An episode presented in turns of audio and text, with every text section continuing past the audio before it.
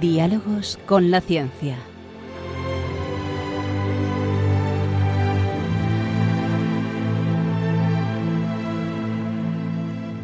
Dirigido por Javier Ángel Ramírez.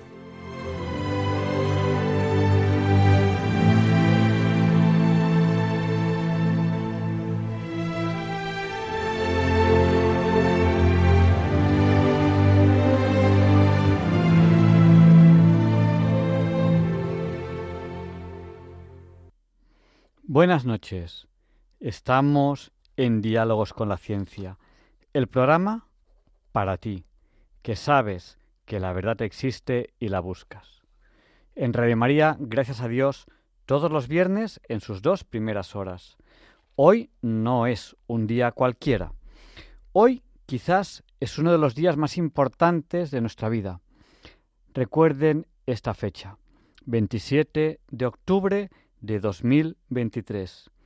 El Santo Padre nos ha pedido un día, hoy, este 27 de octubre, que sea de ayuno, de oración, de abstinencia, por Tierra Santa, para que recemos por las cosas que están ocurriendo en Tierra Santa, para que el Señor intervenga en ellas, intervenga en ellas llevándonos, trayéndonos alegría y paz, ¿Imposible? No.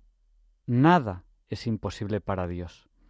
Radio María transmitirá dentro de unas horas, a las seis de la tarde, una hora menos en Canarias, a las cinco de la tarde, el Santo Rosario y la adoración, que también es una adoración eucarística que nuestro Santo Padre, el Papa de Roma, tendrá en la Basílica de San Pedro Vaticano. Acompañémosle, acompañémosle en esto que es tan importante, ¿no? Hoy hablaremos con, con un astrónomo. Vamos a hablar de muchas cosas, del proyecto Gaia, de la Agencia Espacial Europea. Queremos hablar, si nos da tiempo, también con él de la posibilidad de viajes espaciales. Y además eh, este es un programa también un poco especial porque es el último programa que hacemos antes de que cambie el horario. Sí, este domingo que viene, el domingo tendrá 25 horas. A las 3 de la mañana volverán a ser las 2 aprovechemos este domingo para hacer aquellas cosas que nos han quedado en el tintero. Evidentemente, este, este de esta semana no es una semana cualquiera. Y bueno, tengo un mensaje muy importante.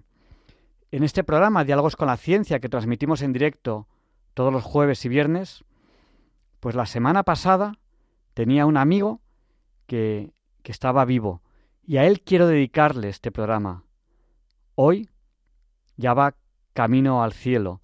Mi amigo Alex, un amigo que hacía submarinismo, sí, quizás yo no le conocía demasiado, es cierto. Yo recuerdo de él su sonrisa, siempre sonriendo, su positividad, siempre una persona alegre y positiva. Y cómo pues disfrutábamos con él de distintos temas de, de submarinismo. Y tristemente el pasado fin de semana falleció de un accidente de tráfico, yendo hacia su lugar favorito de submarinismo, a la playa de, de. Y además de su sonrisa, de su positivismo, pues era una persona cercana a la jubilación y con muchos, con muchos planes, con mucha alegría por vivir. Y en este tremendo accidente en el que ha fallecido, ha dejado heridos a algunos miembros de su familia, a su esposa, Pilar, a Ana, pues, pues se nos ha ido Alex. Y seguro, con la certeza, de que Alex vaya camino al cielo. A él le quiero dedicar este programa de hoy, aquí, en Diálogos con la Ciencia, en Radio María. Este programa en el que dentro de nada entrevistaremos a un astrónomo. Luego tendremos las distintas secciones del programa. R al cuadrado, Ruth Ramírez hablará de por qué se nos hace un nudo en la garganta cuando nos ponemos nerviosos.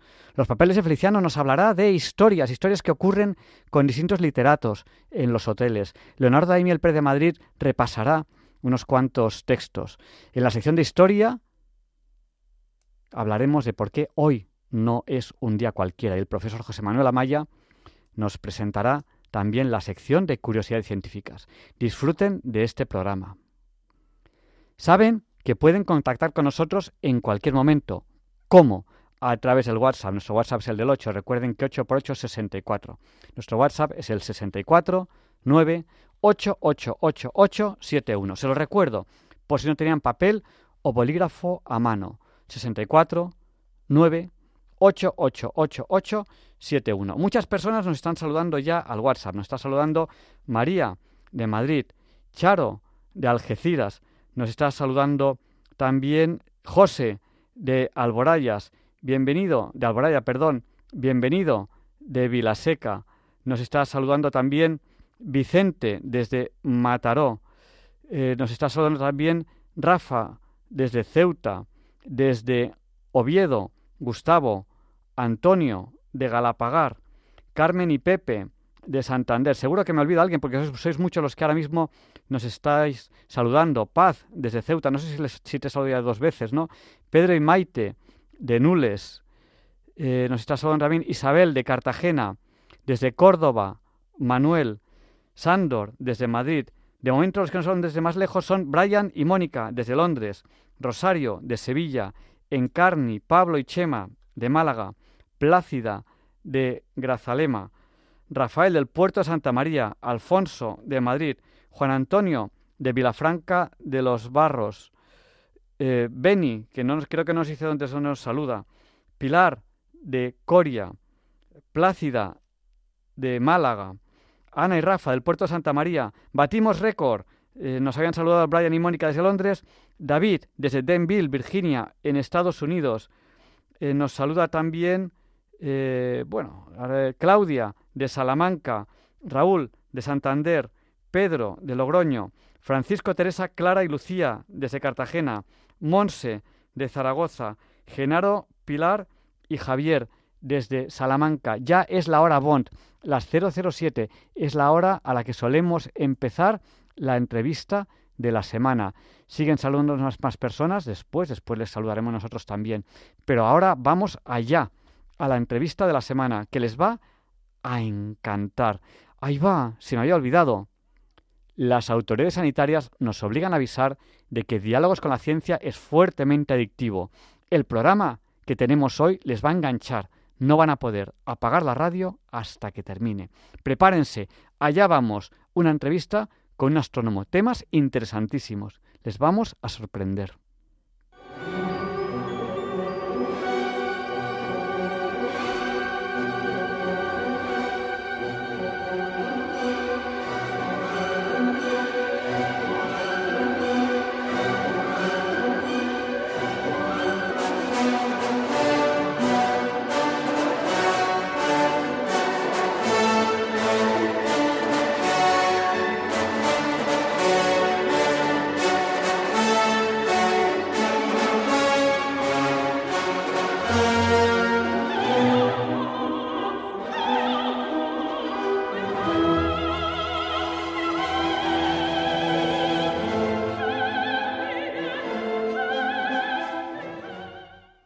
Saben ustedes bien que esta es la sintonía con la que presentamos la entrevista de la semana.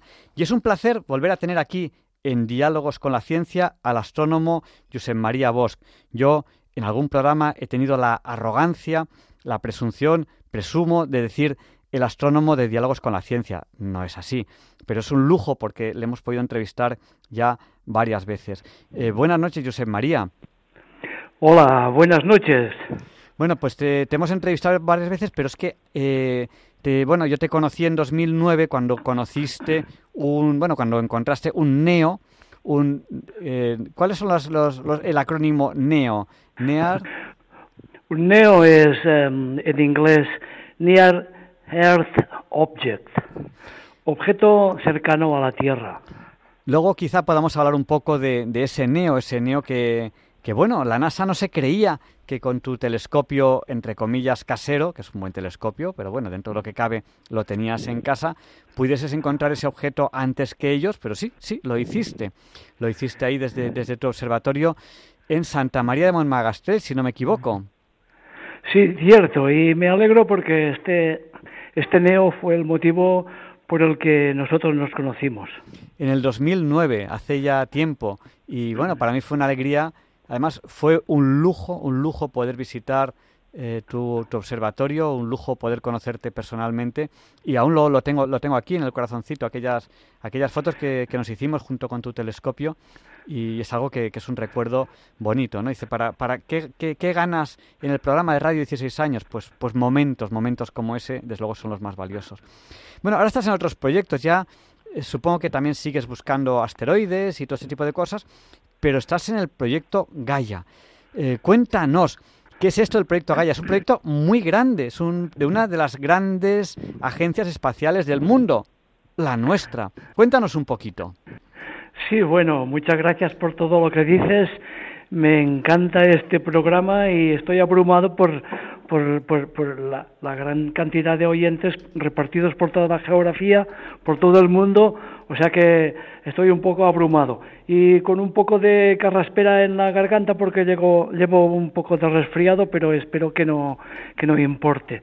Bueno, el proyecto Gaia. Gaia es un satélite que se lanzó hace unos años, yo no sé ahora mismo cuántos años, pongamos entre 5 y 7, y es de la Agencia Espacial Europea, que es la nuestra, la que pagamos entre todos los europeos con nuestros impuestos. Por tanto, desde este punto de vista ya es una agencia muy importante, pero realmente es importante porque es tanto o más importante que la NASA.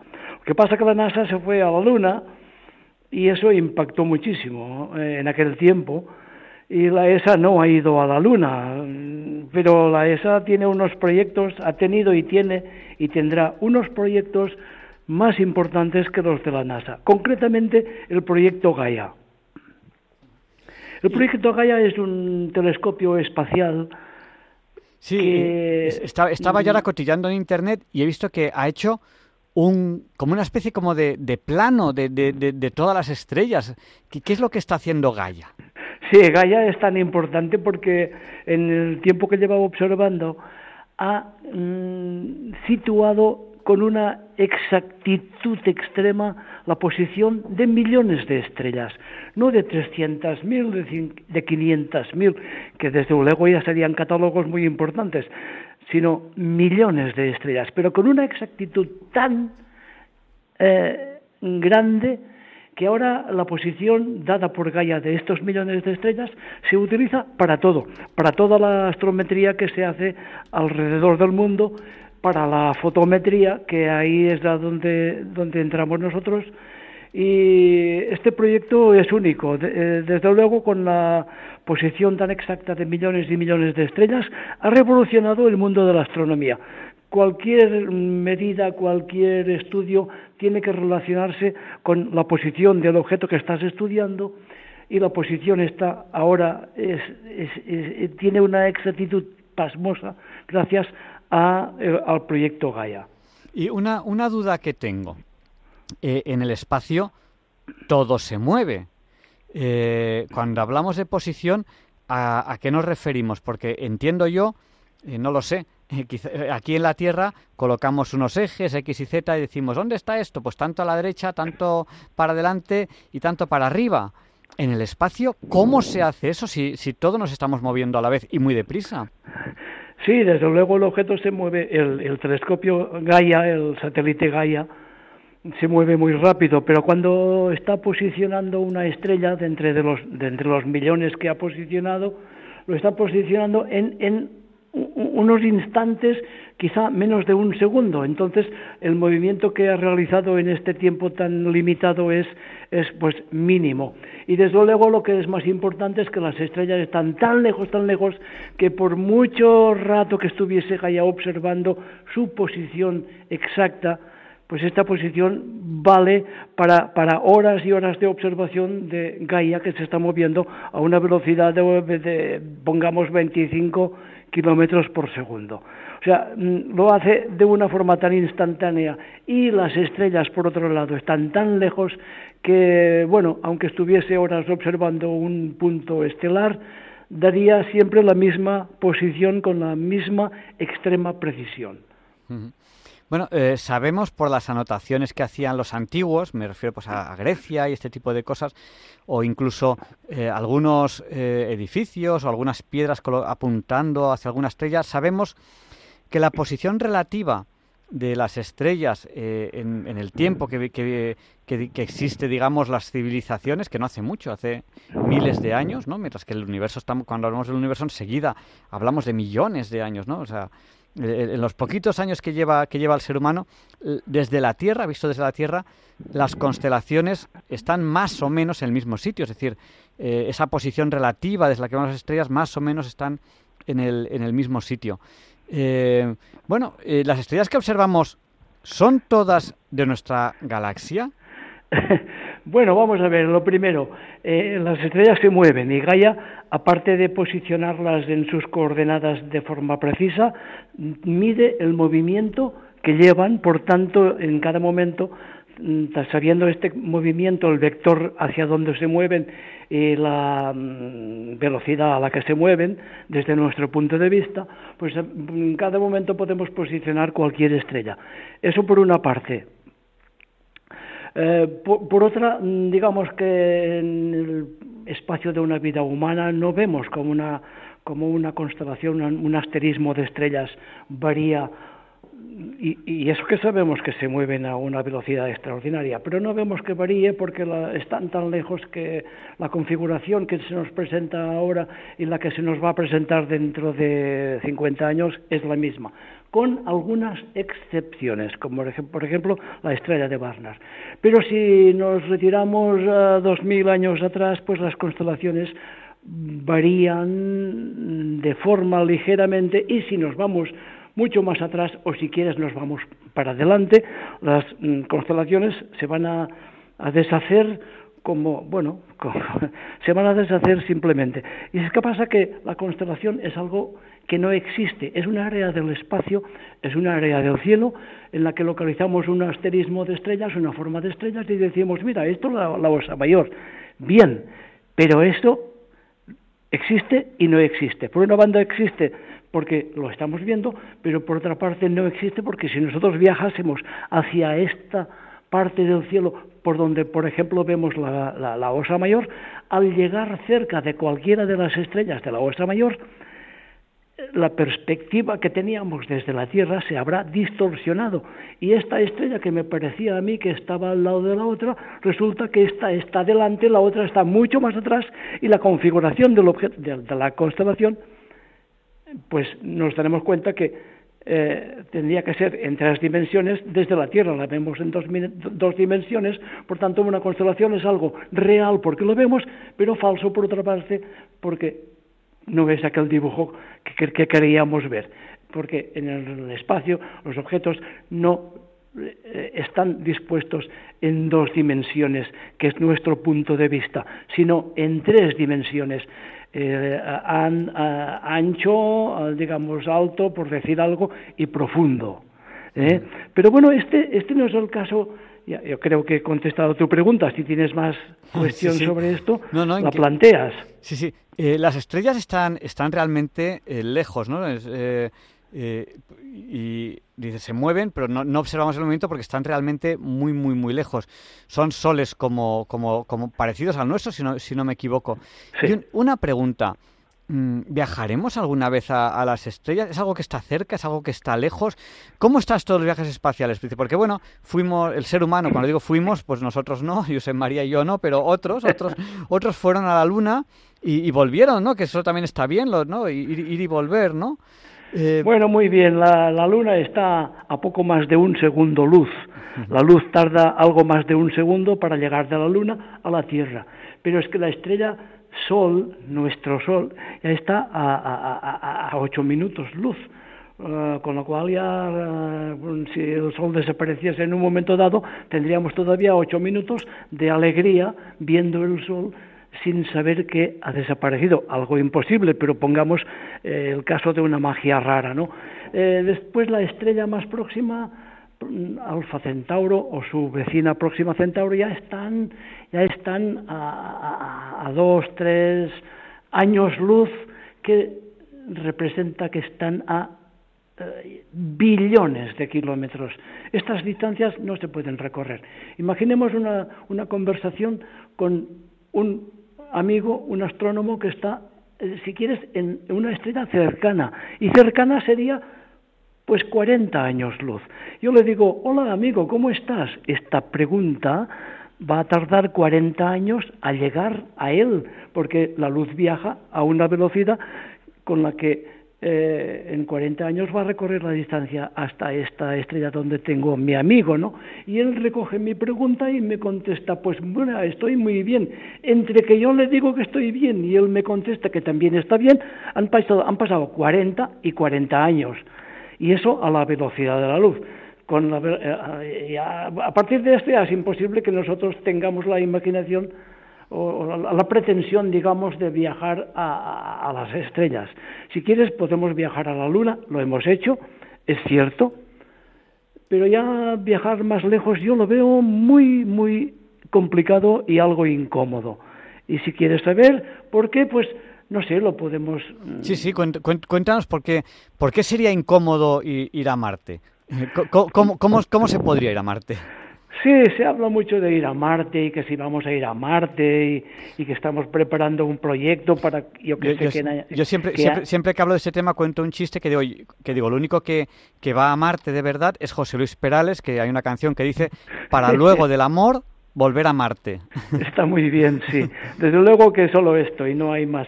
Porque vamos a ver, a mí me encierras con alguien, un señor, una señora, o dos señores, o dos señoras, o señor y señora, vamos a ser dos, vamos a ser tres, en una caja de cerillas, ¿me entiendes la metáfora? Una caja de cerillas en la que estamos ahí apretadísimos porque tenemos que llevar agua, tenemos que llevar alimentos, tenemos que llevar oxígeno, tenemos que llevar muchas cosas necesarias para nuestro viaje y quizá para cuando estemos allí y que si quieres para que podamos volver. Entonces yo estoy con este señor, esta señora, o, los dos, o, los tripulantes que seamos, mejilla con mejilla, meses y meses. Yo creo que no estamos preparados para esto. Por mucha amistad, mucha confianza, mucha buena voluntad, eso se iba a, no sé, eh, se iba a estropear. La convivencia se iba a estropear.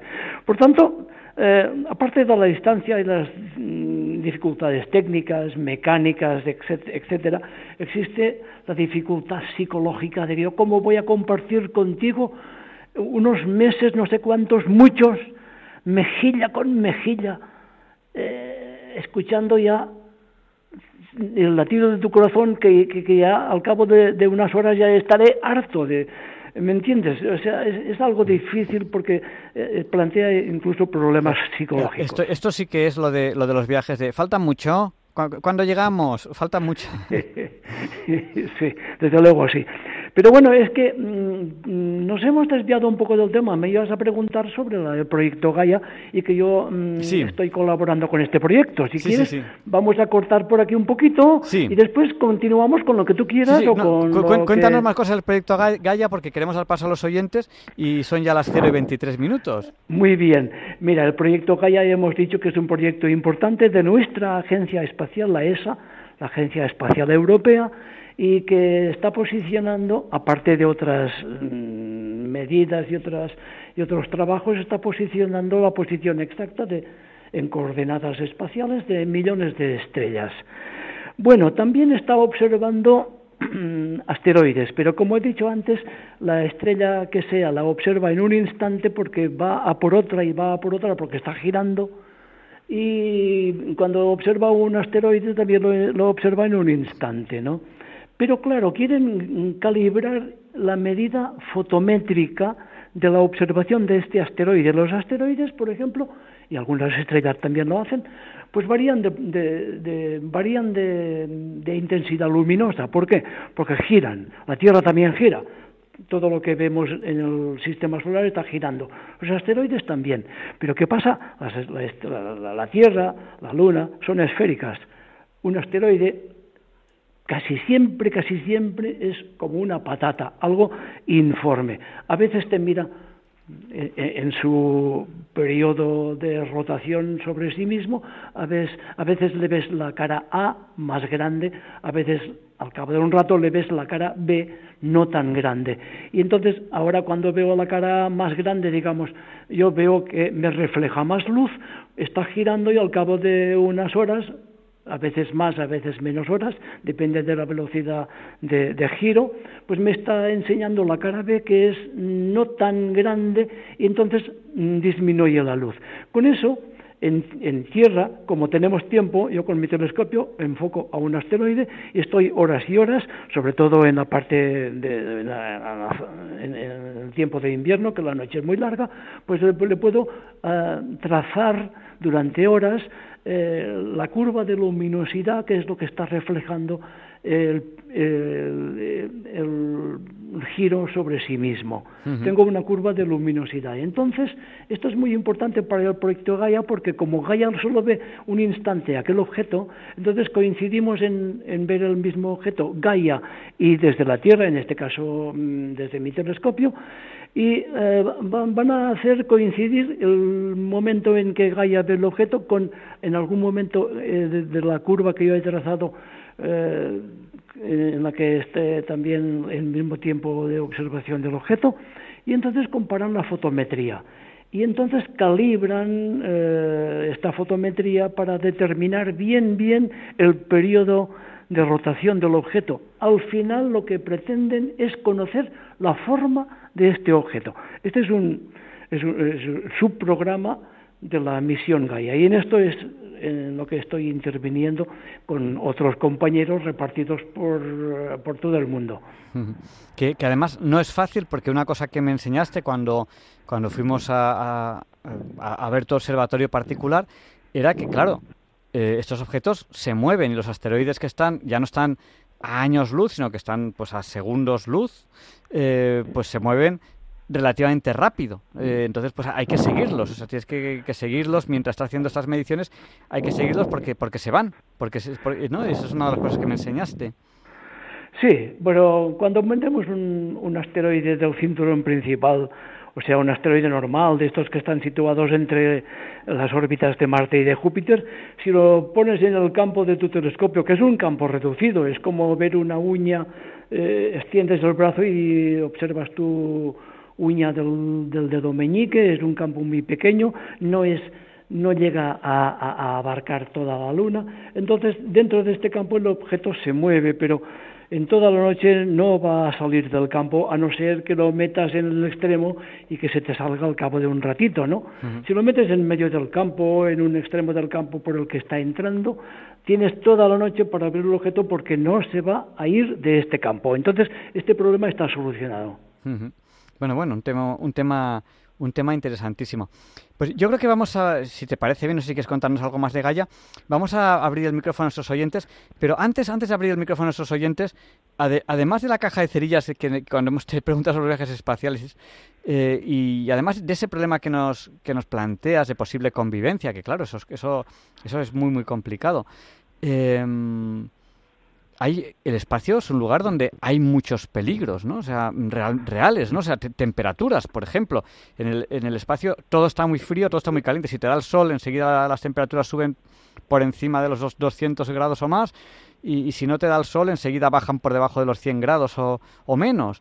Y, luego pues están los rayos cósmicos. Eh, vamos, que el, el espacio es poco, poco amigable a la vida. La Tierra es muy amigable a la vida, pero el espacio muy poco, ¿no? Em, pues sí, desde luego es, es, algo inhóspito. Nosotros estamos en la atmósfera terrestre protegidos de los rayos cósmicos, protegidos de la radiación ultravioleta, eh, infrarroja, bueno, sobre todo la ultravioleta, que es peligrosa, mm, por, por, la, por el filtro atmosférico y estamos la mar de bien en este mundo que Dios nos regaló, ¿verdad? Pero claro, salimos de nuestra protección, de nuestro escudo, que es la atmósfera, y no tenemos esta, eh, eh, esta salvación, eh, este filtro de los rayos ultravioletas, no tenemos, nos, y nos chocan directamente los rayos cósmicos, es algo invisible, un rayo cósmico lo podría ver en el óptico se puede quedar reflejado en una placa fotográfica, pero realmente yo voy por la calle y veo un rayo cósmico, pues no, pues no, no lo veo, no, no, no voy a distinguir esto. O sea, son prácticamente invisibles, pero son energéticos, inciden sobre mis tejidos vivos y es, es, una, es un bombardeo que puede causar distorsiones en, en, mi mm, íntima estructura de la materia, puede mm, causar alteraciones genéticas, puede eh, desde luego lo que puede causar también muy frecuentemente sería una leucemia, un cáncer, etcétera, etcétera. ¿no? Por tanto, fuera de la protección del, del filtro de la atmósfera, pues estamos un poco eh, expuestos o bastante expuestos. Meses y meses viajando sin este, esta protección, desde luego es algo peligroso. no, sabemos cómo de peligroso, o sea, los médicos creen, los médicos creen que no llegaríamos a Marte, que antes eh, cogeríamos algunas de esas enfermedades que nos ha, que nos ha mencionado eh, el astrónomo que estamos, eh, que estamos entrevistando, soy María Bosch, por si alguno ha llegado, ha llegado tarde al programa de radio. ¿A quién están entrevistando? los médicos creen que sí, no, no, se ha probado porque de momento lo único que hemos mandado más allá de la Luna son, son robots. Entonces, claro, los robots no les afectan los rayos cósmicos, pero los seres vivos sí. Entonces, bueno, pues es algo que, que no hemos probado todavía, pero se piensa, se piensa que esto que esto va, va, a ser así. José María, abrimos el micrófono a los oyentes que quieran comentarnos alguna cosa, que quieran hacernos alguna pregunta. Sí, desde luego, será un placer. Pues eh, para cualquier oyente que quiera eh, preguntarnos algo o hacernos algún comentario, no tarden mucho, no tarden mucho porque tenemos que terminar pronto la entrevista. Pueden llamarnos ahora. ¿A qué número? Al 91 005 94 19. No tarden, no tarden porque tenemos poquito tiempo. Si quieren hacernos alguna pregunta o hacernos algún comentario, ahora pueden llamarnos al 91 005 94 19. Y vamos a dar paso a una primera llamada que nos está entrando ahora mismo, que es eh, bienvenido, que nos llama desde Vilaseca. Bienvenido, nos ha llamado al 91 005 94 19. Buenas noches, bienvenido. Buenas noches, Javier Ángel, a ti, al profesor y a Radio María en general. Salud, paz, amor, bendiciones y bien para todo el mundo, todo el que lo oiga. Que hoy, antes de preguntar al profesor, quería dar una oración, como vamos de camino al Día de Todos los Santos y, y por todos los familiares que hemos perdido, quería decir una cosa de una parte del rosario. Pero, pero tienes que ser breve, porque tenemos ya, ya más llamadas. Es brevísimo. Oh Jesús mío, perdona nuestros pecados, perdónanos del fuego del infierno, lleva todas las almas al cielo, especialmente a las más necesitadas. Que las más necesitadas pido que recemos todos por los seres queridos que hemos perdido, por todos los santos, por todos los mártires y por, por todos los que hay en el purgatorio. Y luego quería decirle al profesor que yo soy una caja de bombas, que, que si no hubiera eh, de dónde salieron los números, eh, que yo creo que el pensamiento es de Dios, con eso lo digo todo. Pues muchas gracias, bienvenido. si, te, si, te, parece, damos paso a la siguiente llamada. Sí, sí, sí, sí, muy bien. Un abrazo fuerte y mucho ánimo. Igualmente, adiós, adiós. Y nos ha llamado también al 91 005 9419 Sebastián. Eh, buenas noches, Sebastián. Hola, buenas noches. Eh, pues nada, quería dar gracias por el programa que me está gustando mucho y decir que a mí me gusta mucho la astronomía también porque podcast hagan y todos los programas y cuando a veces me viene una duda de Dios es lo que ha dicho el profesor, o sea, no hay más que ver la Tierra, es que es inimaginable que no haya una mente detrás de todo esto. Y nada, solo, solo gracias y pedir por la paz de, la guerra. Pidamos, ya. pidamos todos eh, por la paz, ya que en Radio María hay muchos oyentes que tenemos fe, eh, pues, pues pidamos también por la paz. Muchas gracias, Sebastián. Buenas noches. Buenas noches. Gracias por habernos llamado al 91 005 94 19. Bueno, pues, José María, ¿Qué les decimos, a, ¿qué les decimos a, estos oyentes? No sé si les queremos hacer algún comentario, porque no nos queda mucho tiempo para, para terminar la entrevista. Y luego, luego me gustaría que nos hicieses un pequeño resumen de lo que hemos hablado. Eh, bueno, yo em, cogiendo la palabra de este último eh, señor que ha llamado, pues le diría que sí, que debe haber algo que ha ordenado este universo infinito con tal perfección y, y tantas maravillas, algo tiene que haber. Como ha dicho él, le cojo la palabra y yo diría que de acuerdo, que estoy de acuerdo con él.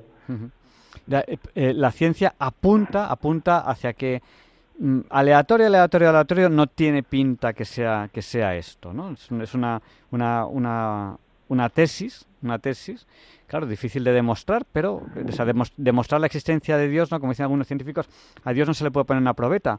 Demostrar, demostrar es muy complicado, pero la ciencia apunta hacia ello. Precisamente hay varios libros ahora que acaban de salir eh, precisamente apuntando esto, que no solamente en este campo científico, sino en muchos otros, la ciencia apunta a que difícilmente, difícilmente esto, esto es una cosa de, del azar. Eh, bueno, y para aquellos oyentes que, han llegado tarde, Josep María, eh, ¿cómo podemos resumir esta, esta entrevista? bueno, primero diríamos que Em, yo estoy totalmente complacido porque Radio María haya tenido la deferencia de contactar conmigo. Eh, el resumen podría ser, hemos hablado de viajes espaciales, si son posibles, más allá de la Luna. Hemos mm, comentado que podían haber incluso problemas psicológicos, problemas mm, mentales, más allá de los problemas técnicos, mecánicos y, y, geométricos de la geometría de los, del sistema solar.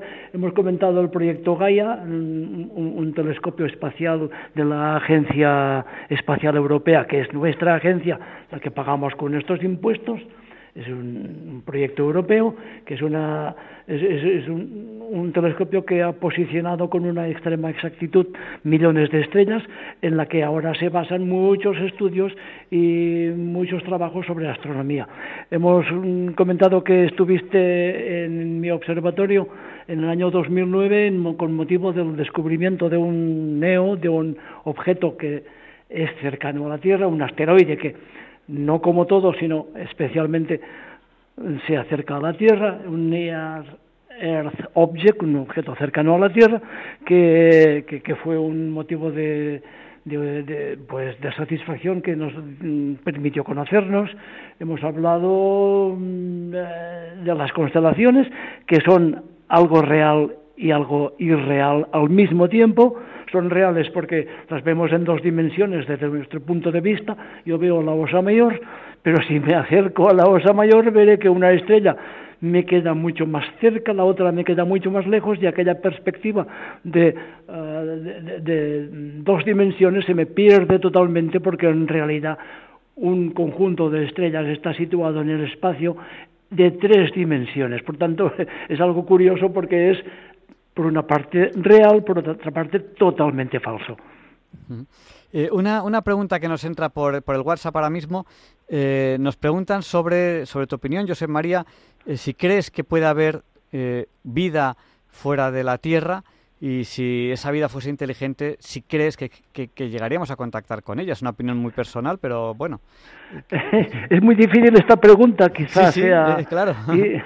Eh, imposible de responder. Vamos a ver, eh, existen tantos millones de estrellas en nuestra sola galaxia y existen millones de galaxias como la nuestra. Cuando hablamos de una galaxia estamos hablando de algo inmenso. Nuestra galaxia, la Vía Láctea, tiene 200.000 millones de estrellas, que es un número que, no podemos ni imaginar cómo es, de, enorme. Después la, la, amplitud de la Vía Láctea, pues de un lado a otro, de un extremo a otro, son 100.000 años luz. La luz a la velocidad de 300.000 kilómetros por segundo, en un segundo recorrer la distancia Tierra-Luna, estaría 100.000 años para recorrer, recorrer esta isla del espacio que es nuestra galaxia Vía Láctea. ¿no? Entonces, mm, claro, hay tantas estrellas y ahora hemos demostrado, últimamente se ha demostrado que casi todas las estrellas tienen planetas alrededor. Muy raro será que no haya algún planeta en tantos miles y miles de millones de estrellas que no tenga unas condiciones de vida como la nuestra y muy raro será que no haya vida más allá de la Tierra. Pero que lo podamos saber a ciencia cierta que podamos tomar contacto con ellos, eso ya es otra cosa. Pues muchísimas gracias por, por esa opinión. Y ya para terminar la entrevista, aquella piedra gracias a la cual nos conocimos, aquel asteroide, eh, ¿qué tal va? ¿Por dónde va? Bueno, en su momento, eh, una de las cosas por las que saltaste a la fama en los periódicos que decían que habías descubierto un asteroide que era potencialmente peligroso, potencialmente peligroso aquellos que pueden impactar con la Tierra y hacernos daño, daño de verdad. Porque claro, cuando caen cositas pequeñas, pues sí, muy bonito, una lucecita y tal, pero al final no ocurre nada. Y ese, ese pues si hubiese impactado con la Tierra, eh, pues, pues hubiese sido peligroso. Y si no me equivoco, pasó eh, más cerca de la Tierra de lo que está la Luna, si, si no me equivoco. Em, no, no, no, pasó más lejos. Más lejos. Lo que pasa que ya de oficio el Minor Planet Center, que es el árbitro mundial que mm, arbitra sobre los cuerpos menores del sistema solar, sus posiciones, el nombre que le vas a poner, la órbita que tienen. Entonces, eh, bueno, eh, cuando cumple unos ciertos parámetros, entre ellos la distancia, aunque no vaya a colisionar con la Tierra en ningún momento del futuro, ni pase entre la Tierra y la Luna, ya lo declaran potencialmente peligroso. Eh, ahora, hablando de, eh, tocando de pies en el suelo, peligroso para la Tierra no es porque no va a impactar contra la Tierra. Simplemente le ponen potencialmente peligroso de oficio cuando mm, se acerca a una cierta distancia que pueden ser dos, tres veces la distancia Tierra-Luna. O sea, peligroso, peligroso no es, aunque esté declarado peligroso, potencialmente peligroso. Este asteroide, pues ahora eh, me dieron la confirmación del descubrimiento al cabo de, los años. Eh, esto fue en 2009. Han pasado, ha pasado tiempo, han afianzado bien la órbita, se han realizado centenares de observaciones, se ha, mm, bueno, se, ha conocido bien su posición en cada instante del tiempo y en este momento, cuando lo tienen bien, bien eh, conocido, es cuando declaran quién es el descubridor, me declararon a mí, por supuesto, porque fui el primero en verlo, y en este momento el descubridor le puede poner nombre, y le he puesto un nombre. Anda, cuéntanos, cuéntanos le he puesto un nombre eh, para un objeto que se acerca a la Tierra, declarado como NEO, Near Earth Object. Es decir, no puede ser un nombre común de, por aquí, sino que tiene que ser un nombre mitológico. Eh, bueno, la mitología no es solamente la mitología griega, está, hay muchas mitologías, hay muchas religiones, cada una tiene su mitología, ciertamente. O, pero también puede ser que haya una mitología literaria. Yo, eh, bueno, soy, soy lector de, de Mosencinto Verdaguer, Jacinto Verdaguer, poeta del siglo XIX, poeta catalán del siglo XIX, eh, que tiene un libro que se llama Canigo con una, con una serie de personajes mitológicos, entre ellos una, una hada, una especie de hada madrina, que le llama Flodeneu y yo le he puesto Flodeneu en honor a, al sacerdote que fue literario, literato importante dentro de, la literatura catalana eh, en honor de, la creación de Mosén eh, Jacinto Verdaguer. Pues Flodeneu hizo que nos, que nos conociésemos, se lo tenemos que agradecer, y a un Musén eh, Jacinto Verdaguer que escribe una poesía, bueno, escribió, eh, no escribe, escribió, porque es de, es de, siglo XIX creo que es, ¿no? correcto, correcto. Pues también eh, le, debemos, le debemos reconocer esas historias que, que, han dado idea a ese nombre. Muchísimas gracias, José María. Bueno, gracias a Radio María y a todos los oyentes y a ti especialmente. Bueno, nos dedicas tu tiempo cada vez que cada vez que te lo pedimos, incluso alguna vez estabas observando, estabas en directo y te hemos, te hemos ahí atacado en directo y cuéntanos qué estás viendo y tal. Y es, de verdad, para Diálogos con la Ciencia, para Radio María, es un auténtico, es un auténtico lujo poder contar contigo de vez en cuando. Recibe un abrazo muy fuerte que hace ya 14 años de, de, estas historias que estamos contando, de ese neo que hizo que nos conociésemos. Eh, yo lo celebro, eh, agradezco tus palabras eh, estoy encantado con Radio María y de mm, participar cuando tú me lo pides en este programa maravilloso y siempre estoy a vuestra disposición. Pues muchísimas gracias y buenas noches. Muchas gracias y buenas noches. Y a continuación Feliciano vuelve con sus papeles. Sorpresa, sorpresa.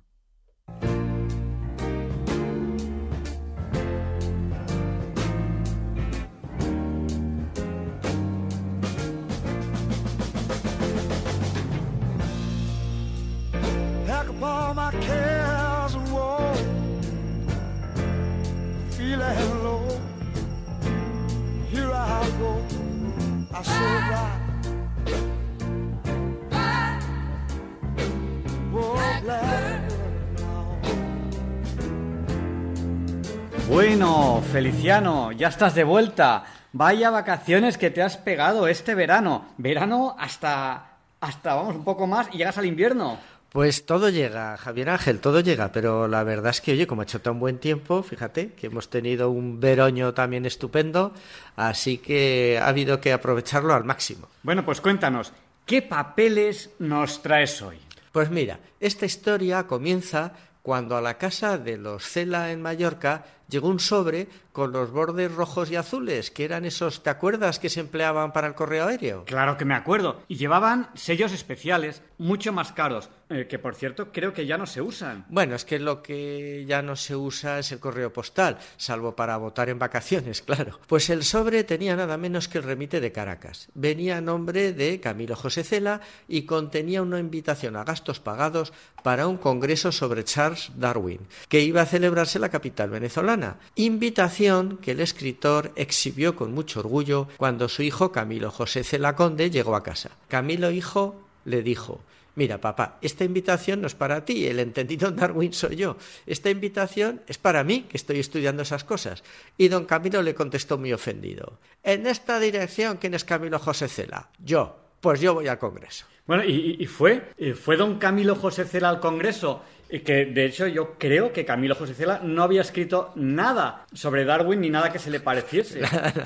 Vamos a ver, realmente el que estudiaba el darwinismo era el hijo. Y claro, a los pocos días le llamaron por teléfono desde Caracas muy extrañados de no haber recibido la confirmación de su asistencia. Camilo les comentó el caso y la organización resolvió el equívoco invitando a los dos celas, padre e hijo, y así se fueron a Caracas. Bueno, problema solventado. Pues sí, y al llegar al hotel y claro, al ver a don Camilo José Cela en persona, le dijeron que también estaba invitado al Congreso otro colega suyo español, Francisco Ayala. Francisco Ayala, el gran escritor español muy allegado a la generación del 27, premio Cervantes y académico, y bueno, todo lo que se puede ser en el mundo de la literatura.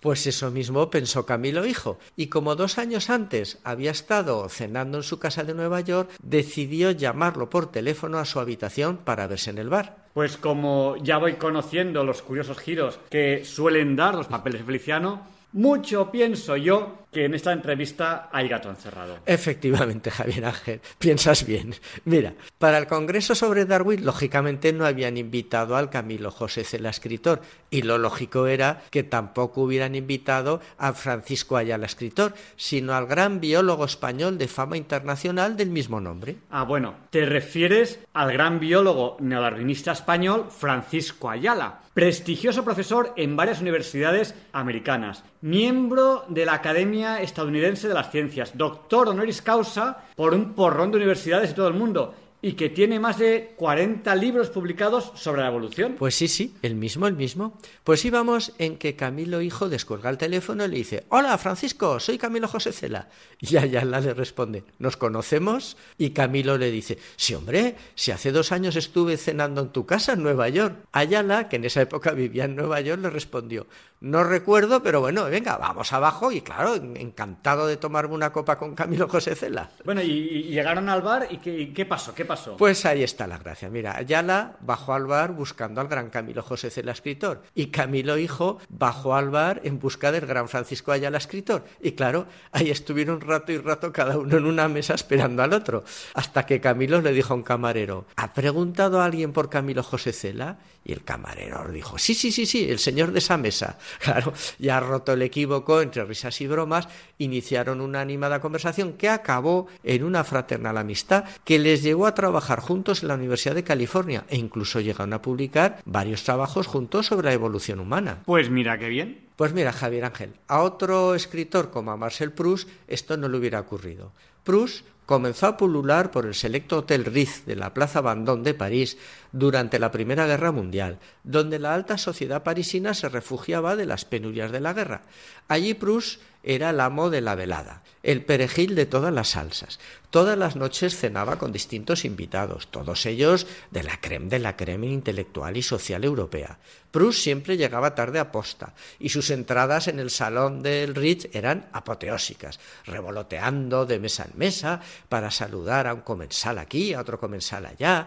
A todos los llamaba por su nombre y les hacía agudos comentarios sobre su situación.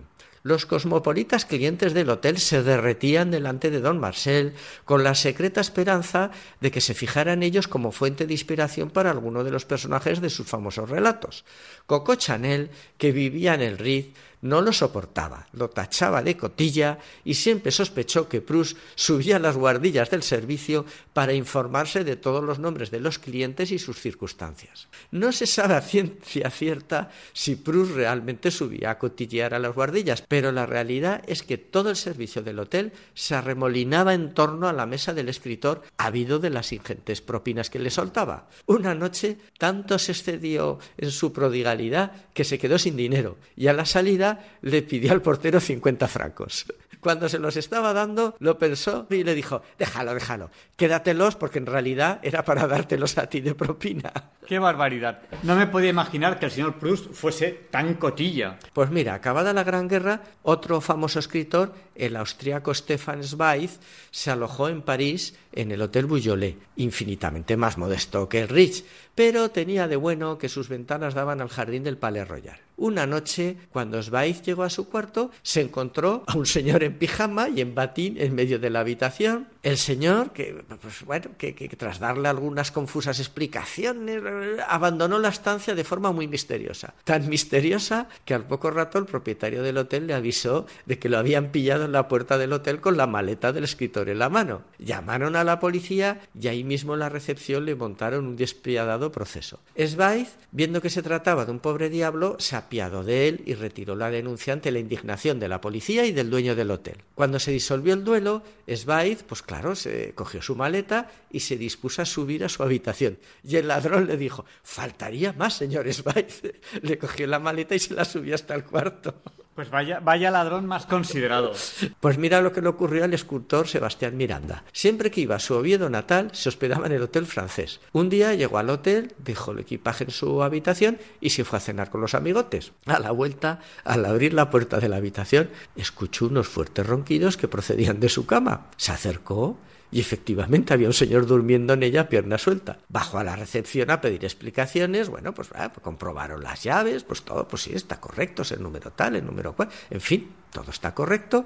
Entonces ya dijo el recepcionista, mire, voy a llamar al jefe por teléfono a ver si sabe qué está pasando. Se retiró al despacho, ahí oyó que hablaba por teléfono, oyó que colgaba el teléfono y salió y le dijo, Don Sebastián, que dice el jefe que se acueste tranquilo, que el señor es de total confianza. De toda confianza, pues vaya hotel. Pues sí, sí, vaya hotel. Bueno, cuídate, Javier Ángel, que nosotros somos contingentes, pero tú eres necesario.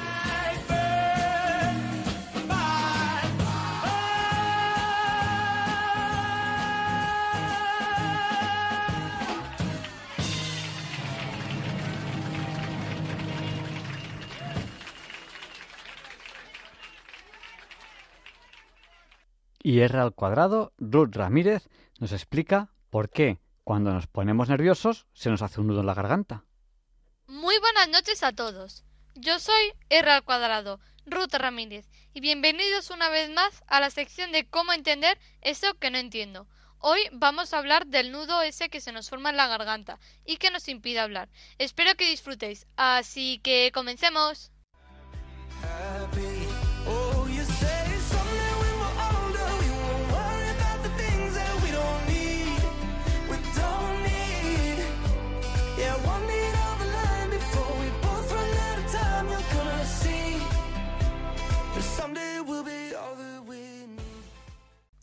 Este nudo de la garganta es común en las personas con ansiedad y estrés, pero nos puede ocurrir a cualquiera.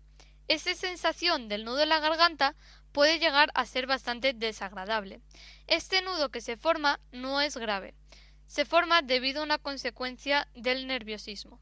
Este nudo que se nos forma hace que tengamos una sensación desagradable y nos puede provocar problemas para tragar o respirar. Vale, pero ¿por qué esta sensación tan molesta? Aunque sientas a lo mejor que una bola te está atravesando la garganta, realmente no hay nada. Es simplemente una sensación que lo provoca un fenómeno llamado globo histérico o faríngeo. Por esta razón, cuando por ejemplo lloramos, nuestro sistema nervioso interpreta una situación de estrés y prepara al cuerpo a afrontar esta supuesta amenaza. En muchas ocasiones, uno de los síntomas más comunes es la ansiedad. Vale, tenemos la situación en que, se forma este nudo, pero ¿por qué?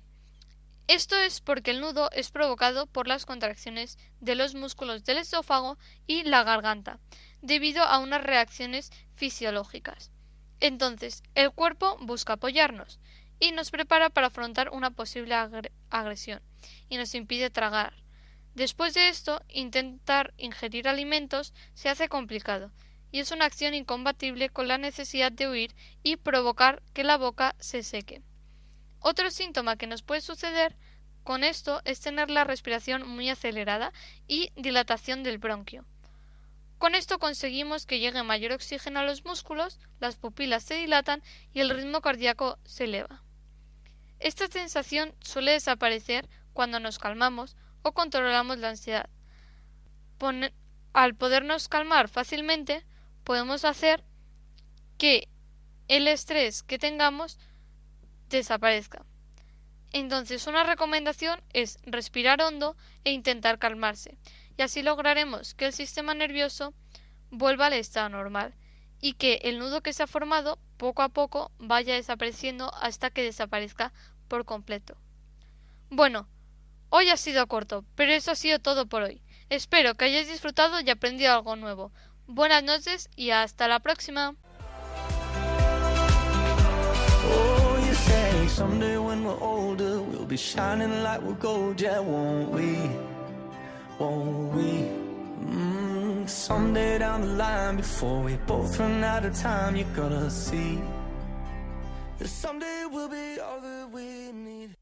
Muchas gracias, R cuadrado, por ayudarnos a entender eso que no entiendo. Y a continuación, Leonardo Aimiel Pérez de Madrid presenta la sección Pensar y Sentir.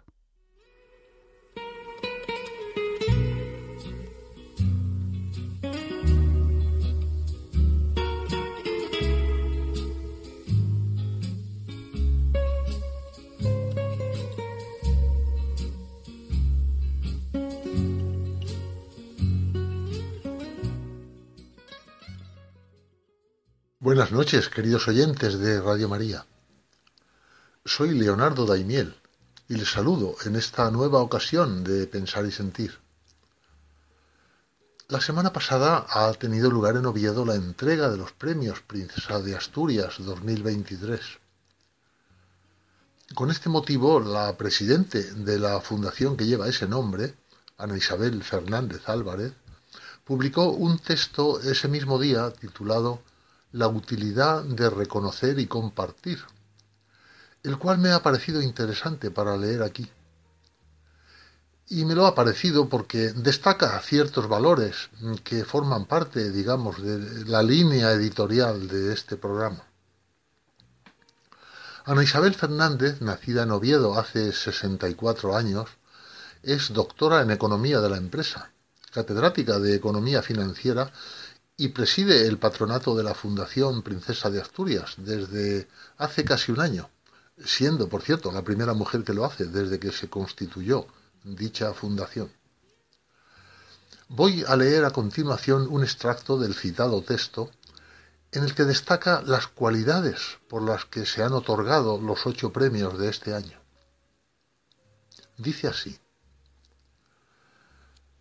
La princesa de Asturias, y como ella una generación de jóvenes, se acerca a la mayoría de edad. Es nuestro compromiso acompañarlos en este tránsito en su afán de saber, de percibir la realidad en su diversidad, para que puedan afrontar sus nuevos desafíos y responsabilidades. Nuccio Ordine, galardonado en la categoría de Comunicación y Humanidades, cuyo prematuro fallecimiento el pasado mes de junio lamentamos profundamente, dedicó su vida a transmitir con especial atención a las edades tempranas el valor intrínseco del conocimiento, de la utilidad del arte y de la literatura. En definitiva, de aquello que, señalaba, nos distingue como humanos y nos hace mejores. Aseguraba también el profesor Ordine que sólo el saber puede ser compartido sin empobrecer. Por el contrario, enriquece a quien lo transmite y recibe. El premio de las artes, concedido a Meryl Streep, distingue no sólo a una de las mejores actrices de todos los tiempos, sino además a una de las más respetadas y queridas. Con inmenso talento y versatilidad ha aportado a, la cinematografía interpretaciones inolvidables.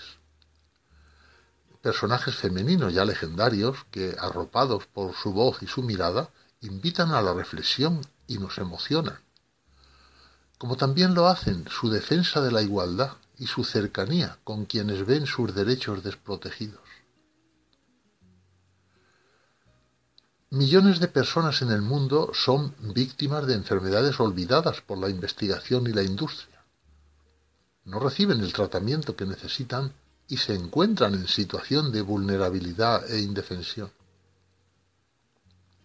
El Premio de Cooperación Internacional ha reconocido en la Iniciativa Medicamentos para Enfermedades Desatendidas la labor conjunta de cinco entidades que desarrollan medicinas eficaces y asequibles para un gran número de estas dolencias que causan estigma social y muerte. Igualmente, los trabajos pioneros de Jeffrey Gordon, eh, Peter Greenberg y Bonnie L. Beisler han recibido el Premio de Investigación Científica y Técnica por sus extraordinarios hallazgos sobre el papel esencial que desempeñan las comunidades de microorganismos en la vida sobre la Tierra. Sus investigaciones están siendo decisivas para la gestación de nuevas terapias y muy especialmente contra las bacterias resistentes a antibióticos, una de las mayores amenazas para la salud global. El premio de las letras se otorga a Haruki Murakami, cuya obra, innovadora y metafísica, ha cosechado infinidad de lectores en todo el mundo que aguardan sus libros con entusiasmo. Las tramas y los personajes de sus relatos se desenvuelven entre la realidad y la fantasía en un universo propio que armoniza la tradición japonesa con la herencia de nuestra cultura occidental. El premio en los deportes ha sido concedido a uno de los mejores maratonianos de todos los tiempos, Eliud Kipchoge, apodado el filósofo, por su destreza estratégica y capacidad de concentración un atleta con unas condiciones físicas y humanas excepcionales, que no ha olvidado sus orígenes en Kaptagat, en su Kenia natal, donde aún se entrena, a la vez que desarrolla una importante labor social en los ámbitos de la educación infantil y la protección del medio ambiente. También con la mirada dirigida a la infancia, la organización sin ánimo de lucro Mary's Mills, Premio de la Concordia, ha desarrollado un original modelo de gestión que permite la alimentación diaria de más de dos millones de niños en países azotados por la pobreza, al tiempo que estimula su escolarización. A la defensa de la cultura como elemento primordial en la construcción de las sociedades, dedicó su vida como secretario perpetuo de la Academia Francesa la historiadora Hélène Carrère d'Ancos, Premio de las Ciencias Sociales. Intelectual brillante y profundamente europeísta, su producción historiográfica se erige entre las más significativas para el conocimiento de Rusia y de la Unión Soviética y ha contribuido en consecuencia a una mayor comprensión del mundo contemporáneo. Cuando el pasado mes de mayo supo que había sido galardonada, manifestaba es un inmenso honor y les ruego acepten mi más profunda gratitud por este prestigioso galardón, broche de oro a mi trabajo. Un testimonio que tras su fallecimiento este verano nos emociona más, si cabe. Termina así este texto escrito por Ana Isabel Fernández. La ceremonia de entrega de los premios nos regala cada año la magnífica oportunidad de seguir conociendo historias de esfuerzo y de excelencia, de esperanza y de ilusión, a través de la obra y trayectorias de quienes realmente iluminan estos premios. Sirvan estas palabras de aliento y guía en nuestro empeño de seguir comprendiendo el mundo, de completar con el ejemplo de los galardonados nuestro potencial para construir entre todos un mejor futuro. Muchas gracias, Leonardo, por habernos ayudado hoy a pensar y sentir.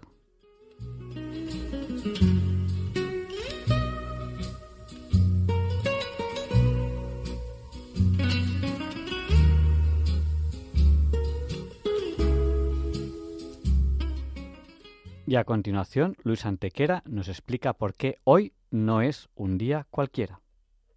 It's a lovely day today, and whatever you've got to do, I'd be so happy to be doing it with you. But if you've got something that must be done, and it can only be done by one, there is nothing more to say. Except it's a lovely day for saying it's a lovely day.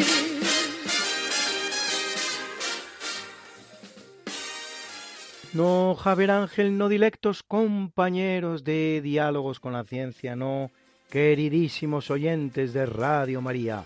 Claro que no es un día cualquiera, ningún día es un día cualquiera. Y este 27 de octubre que nos disponemos a comenzar ahora mismo, tampoco, porque en fecha tal, pero del año 1275, donde ya existía un pequeño asentamiento de pescadores fundado según la leyenda, por dos pescadores con su perrito, nace la ciudad de Ámsterdam, que significa dique sobre el río Amstel. En 1300 recibe el título de ciudad y a partir de ahí comienza a crecer como centro comercial, alcanzando su esplendor en el siglo XVII, en que, gracias, entre otras cosas, a la Compañía Holandesa de Indias Orientales, se convierte en una de las ciudades más ricas del mundo.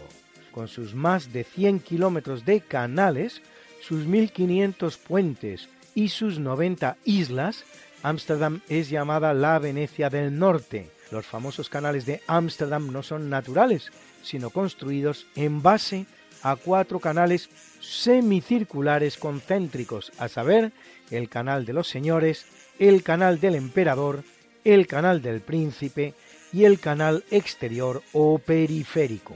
Están construidos con bordes de tierra apisonada o cantería, armados con olmos o ulmus, árbol de raíz muy fuerte que actúa como un pilote.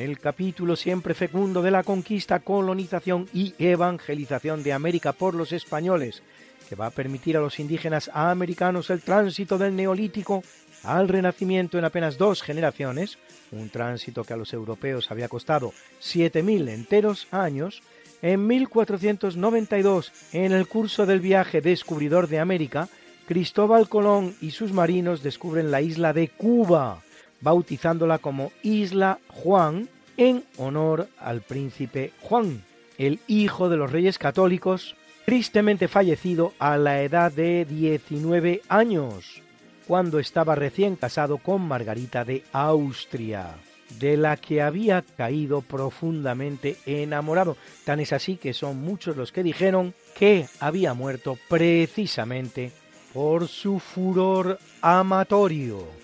Cuba será el gran descubrimiento de este primer viaje de Colón, el cual, absorto en la idea de que había llegado a las costas orientales de Asia, la identificará con el Zipango, vale decir Japón, Y en 1535, mediante cédula real que firma Felipe II en nombre de su padre, el César Carlos, se concede a la población mexicana de Cholula el título de ciudad.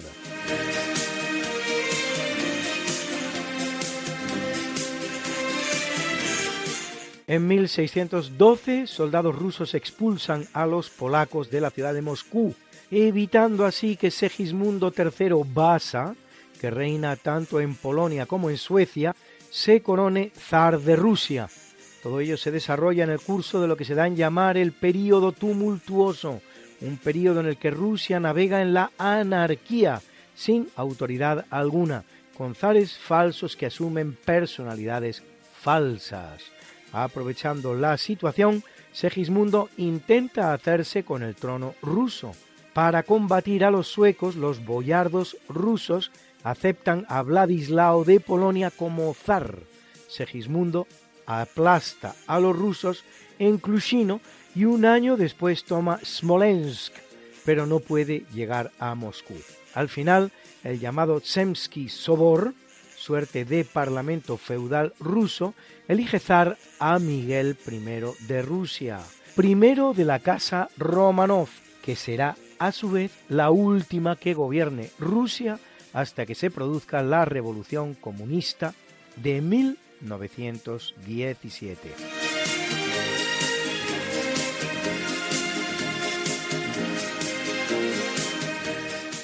En 1660 en Ecuador, el volcán Pichincha entra en erupción provocando gravísimos daños en la ciudad de Quito y fuertes pérdidas económicas.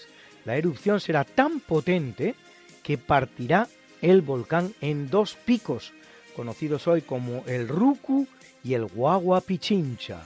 No era su primera erupción, pues en 1587 Está registrada otra de gran intensidad y muy recientemente, tan recientemente como 1999, otra todavía. En las faldas del volcán tendrá lugar en 1822 la sangrienta batalla de Pichincha, que enfrenta al ejército secesionista del general Antonio José de Sucre contra el ejército realista comandado por el mariscal Melchor Aymerich. La derrota de las fuerzas realistas conducirá a la independencia de la Real Audiencia de Quito, la demarcación hispana de la que surgirá la actual República del Ecuador.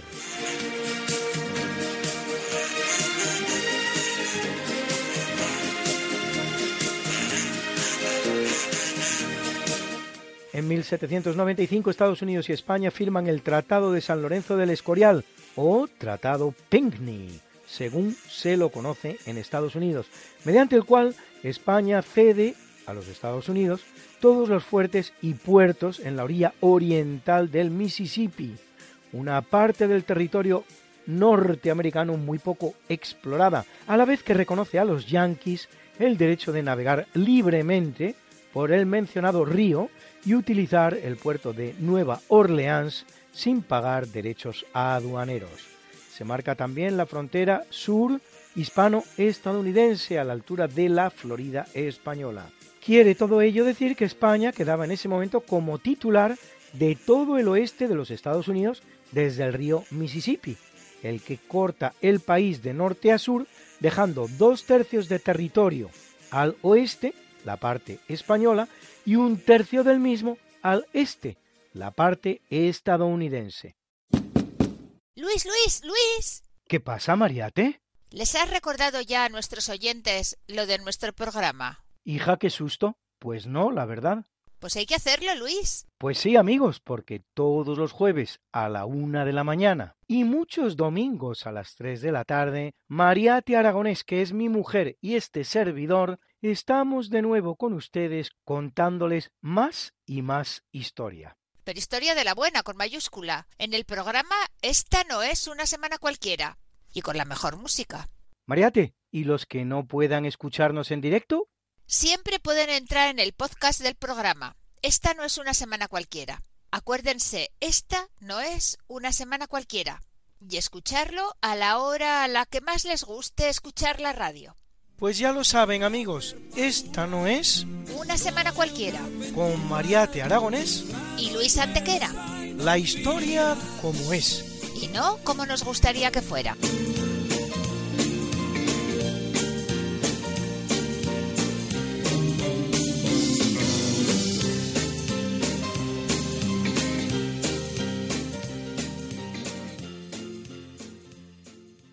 En 1807, en Fontainebleau, en Francia, la España de Carlos IV y la Francia napoleónica firman un tratado en el que se proyecta la división de Portugal y Brasil en tres partes. Un pequeño territorio en el norte de Portugal sería entregado, con el nombre de Reino de Lusitania Septentrional, al antiguo rey de Etruria, Carlos Luis de Parma, sobrino de Fernando VII, en compensación por sus territorios italianos, el reino de Etruria, entregados a Napoleón. La zona centro, la parte del León, con capital en Lisboa, se reservaría para un posible canje por Gibraltar y la isla de Trinidad en poder del Reino Unido. Y la zona sur formaría el Principado de los Algarbes, cuyo titular sería el valido español de Carlos IV, Manuel de Godoy.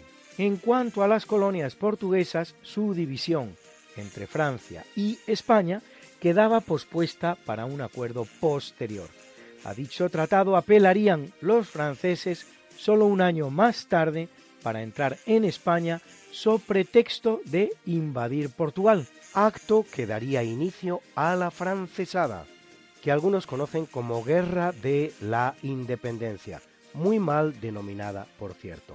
Pero eso es harina de otro costal en el que no nos vamos a detener ahora.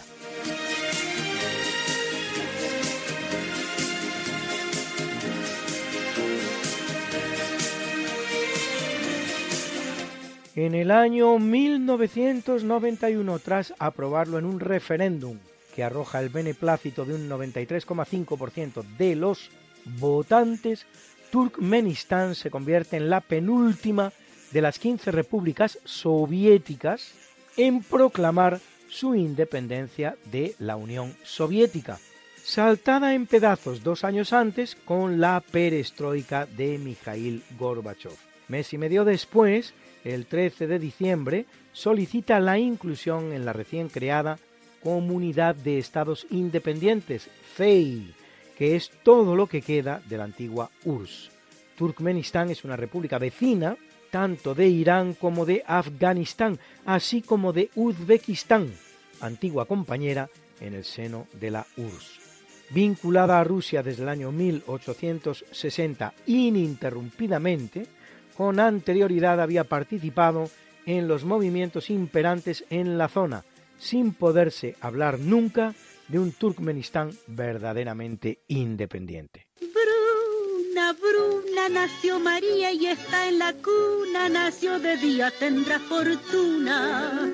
Bordará la madre su vestido largo y entrará a la fiesta con un traje blanco. Y será la reina cuando María cumpla 15 años te llamaremos Negra María, Negra María que abriste los ojos en carnaval. En el capítulo del natalicio nace en 1466 el gran humanista holandés Erasmo de Rotterdam, autor de El Manual del Soldado Cristiano o Elogio de la Locura, que realiza una versión griega de la Biblia, base de la que luego será la Biblia del rey Jaime, la vulgata anglicana, para que nos entendamos, y opone su teoría del libre albedrío a la de la predestinación por la fe de Lutero. Invitado por el cardenal Cisneros a visitar España e incluso a trabajar en el ámbito de la Universidad de Alcalá de Henares, rechazará la invitación, haciendo saber luego a su amigo, el inglés Tomás Moro, que España no le gustaba, Hispania non placet, frase utilizada hasta la saciedad por la leyenda negra anti-española para expresar cómo los intelectuales de la época se negaban a trabajar en España. La frase está absolutamente descontextualizada hasta acabar expresando lo contrario de aquello para lo que fue utilizada. Para empezar, la razón por la que a Erasmo España le gustaba poco no sería hoy excesivamente presentable, pues esa razón no era otra que la abundancia de judíos en nuestro país, lo cual, dadas las circunstancias, no es poco revelador, y es que la expulsión de los judíos de España se había producido nada menos que 25 años antes, lo que indica que a ojos de los europeos había sido demasiado benigna y aún había demasiados en España. La frase completa, además, es la siguiente. España no me seduce. Alemania con sus estufas y sus caminos infectados de bandidos no me dice nada tampoco. Aquí en Lobaina, demasiados ladridos y ninguna recompensa. Aunque tuviera el mayor deseo de ello, no podría mantenerme aquí demasiado tiempo. En cuanto a Inglaterra, me asustan sus motines y me horroriza la servidumbre.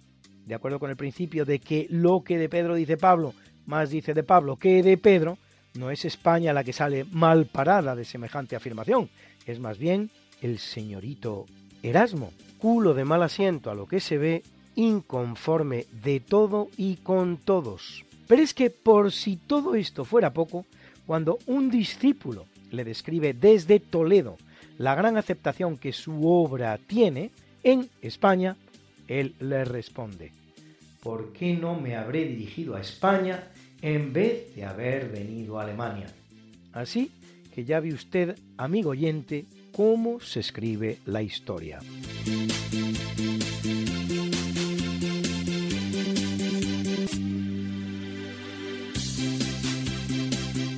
En el año 1782 viene al mundo Niccolo Paganini, compositor italiano, considerado por muchos el mejor violinista de la historia, tocando el violín de manera tan virtuosa que muchos decían que lo conseguía gracias a un pacto con el diablo. Una leyenda que tendrá tal alcance que a su muerte le será negado el entierro en suelo santo.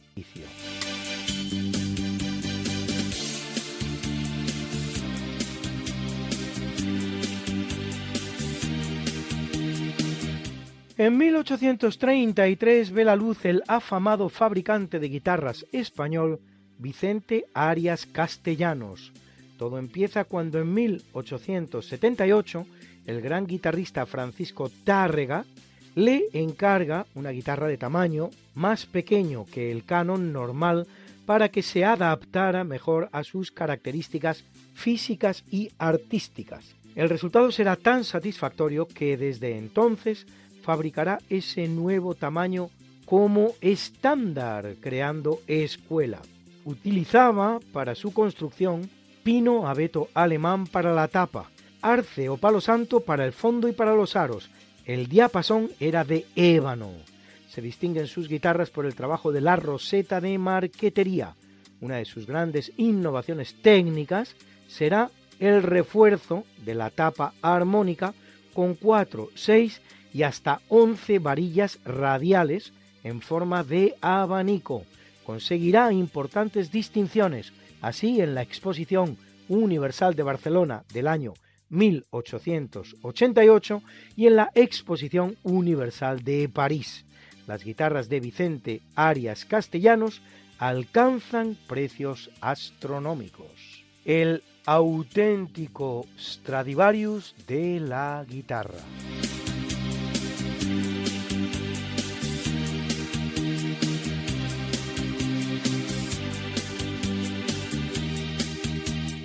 En el año de 1858 nace Theodore Roosevelt, vigésimo sexto presidente norteamericano del Partido Republicano, que lo es ocho años entre 1901 y 1909, estrenándose en el cargo con motivo del asesinato del presidente William McKinley, del que era su vicepresidente alcanza la presidencia cuando apenas tiene 42 años, convirtiéndose en el presidente más joven de la historia de los Estados Unidos. Antes de ello, Ocupa cargos en la administración local, estatal y federal y amén de político, se desenvolverá en muchos campos, así como naturalista, explorador, escritor y soldado. Roosevelt es el principal impulsor de la guerra contra España para arrebatarle Cuba en 1898.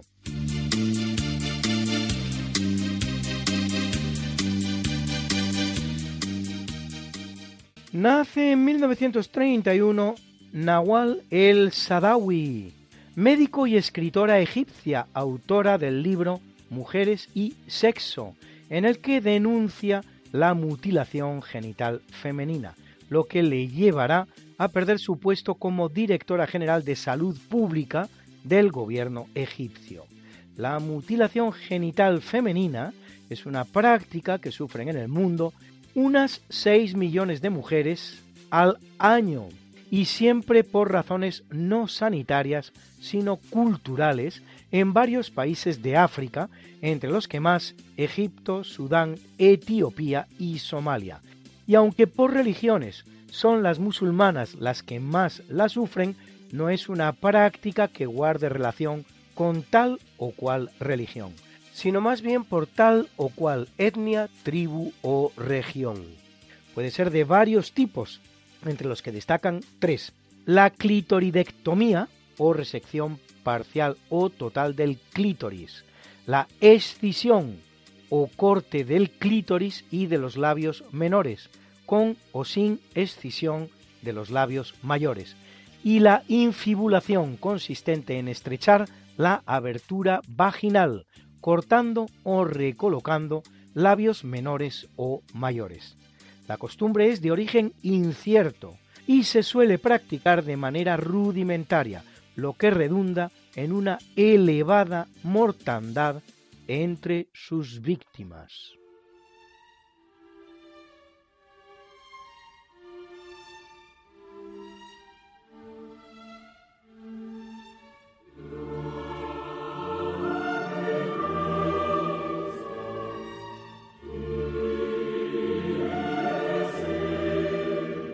En el capítulo del obituario en el año 1605 fallece en la India Yalaluddin Muhammad Akbar, más conocido como Akbar el Grande, lo cual es per se una redundancia, pues Akbar ya significa grande, grande el grande, tercer emperador mogol de la India, mogol no mongol, que lo es desde 1556 hasta 1605, casi medio siglo, sucediendo a su padre Humayun, hijo a su vez de Babur, el fundador del imperio. De religión islámica amplía el imperio mogol.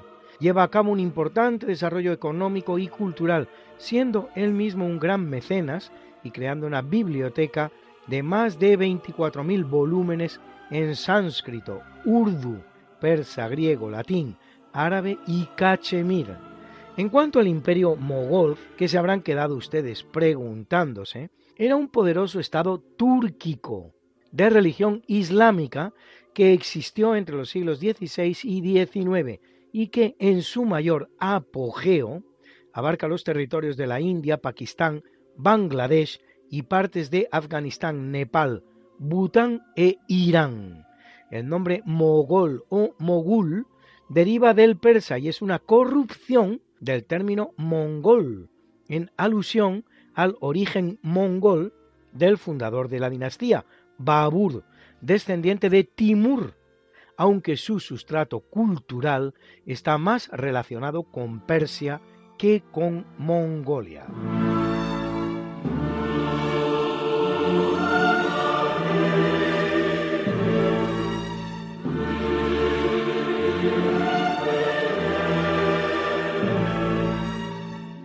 Corriendo el año de 1561, en el territorio de la actual Venezuela, asesinado por dos de sus soldados, termina la aventura de un controvertido conquistador español, Lope de Aguirre, apodado el Loco Pinto, el Tirano o el Peregrino, tras una larga peregrinación por la cuenca del Amazonas. Aguirre había participado a favor del virrey en la guerra contra Gonzalo Pizarro, condenado a una pena de azotes a pesar de su hidalga condición a la que apelaba, perseguirá al juez que lo condenó durante tres años y cuatro meses, recorriendo seis mil kilómetros, hasta que lo alcanza y lo mata en Cuzco. Enrolado en las filas de Alonso de Alvarado contra Francisco Hernández Girón, participa en la batalla de Chuquinga, de la que sale mal parado. Organiza luego una expedición para la conquista del mítico El Dorado en el territorio de los Omaguas. Navega el río Marañón, en el que se da en llamar la expedición de los Marañones, causando estragos entre los indígenas, hasta que, en un extraño caso en el ámbito de lo que fue la conquista española, en 1561 envía a Felipe II una carta en la que declara la guerra al imperio español, que firma como príncipe del Perú, tierra firme y Chile. El gigante extremeño Diego García de Paredes, así como Hernando Cerrada Marín, se dirigen a Barquisimeto para detenerlo y ajusticiarlo, pero no hará falta porque antes dos de sus propios soldados acaban con su vida. Juzgado post-mortem, será declarado culpable de lesa majestad. Simón Bolívar escribirá que la de Aguirre había sido la primera declaración de independencia de América. Lope de Aguirre generará una amplia literatura y varias películas, entre las cuales la afamada Aguirre o La cólera de Dios, protagonizada por Klaus Kinski. Lo que si bien es extraño, pues la epopeya española en América ha generado muy poco celuloide, lo es algo menos si consideramos que su trayectoria se presta bien a la crítica del imperio español, tan del agrado de la filmografía mundial y sobre todo yankee, que son los que tienen la pasta en esto del cine.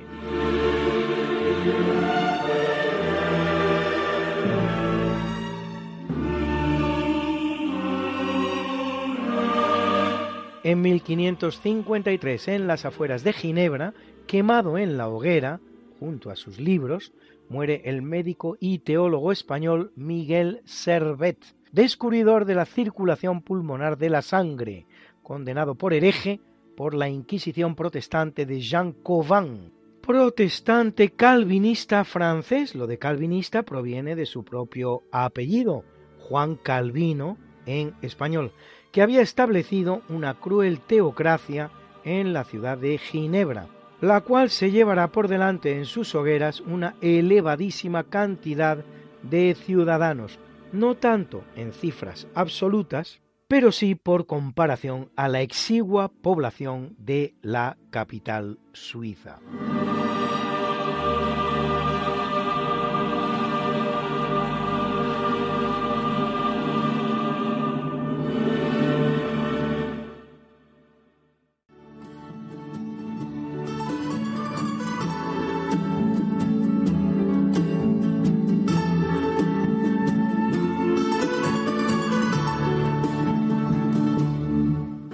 Felicitamos hoy a Julio Cardeñosa, gran futbolista español, jugador del Betis, ganador de una Copa del Rey y ocho veces internacional, que cumple 74 y que después de meter 54 goles a lo largo de su carrera futbolística, será recordado, sin embargo, por el que no metió, aquel a puerta vacía contra Brasil en el Mundial de Argentina de 1978 que habría representado la eliminación del gigante futbolístico sudamericano y sin embargo terminó representando la de España. Y al gran Roberto Benigni, actor y director italiano, autor de una de las más grandes películas de la historia del cine universal, La vita e bella, con la que ganará tres Oscar, capaz de arrancar con la misma intensidad las risas y las lágrimas, cuya banda sonora, obra de Nicola Piovani, están ustedes escuchando. cumple el maestro Benigni 71, haciendo reír como solo él lo sabe conseguir.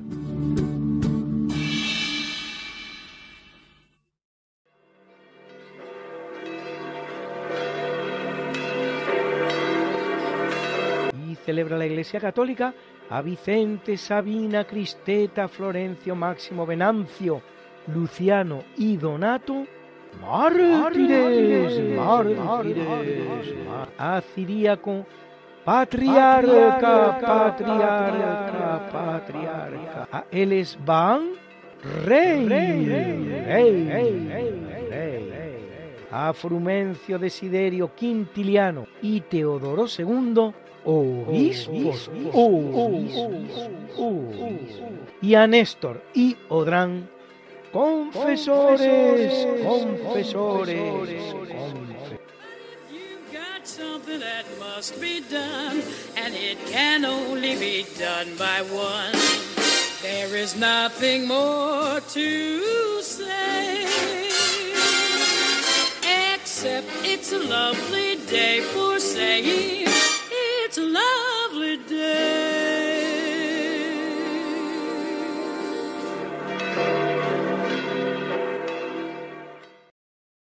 Muchas gracias Luis Antequera por habernos presentado hoy la sección de historia. Ya sabemos por qué hoy, 27 del 10, no es un día cualquiera.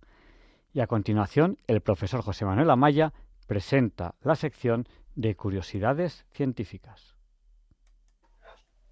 Buenas noches, señoras y señores oyentes. Soy José Manuel Amaya y, como siempre, un honor dirigirme a ustedes desde esta emisora y en este programa. Hoy voy a actuar también, como la semana pasada lo hice, eh, como informador para eh, decirles a ustedes que hoy se han desarrollado las jornadas de historia y filosofía de la ingeniería, la ciencia y la tecnología con gran brillantez y asistencia de público en la Real Academia de Ingeniería. La mesa estaba compuesta, era una mesa redonda, por mm, militares, evidentemente, puesto que se trataba de una mesa redonda de carácter militar y estaba presidida por el vicepresidente de la Academia de la Ingeniería, don José Manuel Sanjurjo. Luego después había dos generales de división, el general Monforte y el general Manuel Martínez Ramírez. El presidente de la mesa redonda era almirante de la Armada y el moderador era don Enrique Rodríguez Fagúndez, presidente del Comité de Tecnologías de la Defensa del Instituto de la Ingeniería de España. Comité al que yo tengo el honor de ser, mm, en el que yo tengo el honor de ser vocal desde hace muchísimos años. Y espero seguir siendo, por supuesto que sí. Ese era el moderador, don Enrique Rodríguez Fagúndez, que es ingeniero agrónomo, como yo, es ingeniero de armamento y es licenciado en Derecho.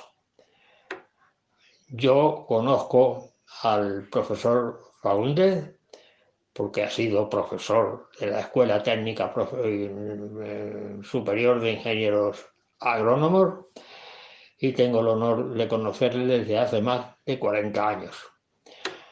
Ha sido profesor del departamento que yo también he dirigido, hasta he estado como profesor asociado de física y ha sido también profesor del Departamento de Hidráulica de dicha escuela.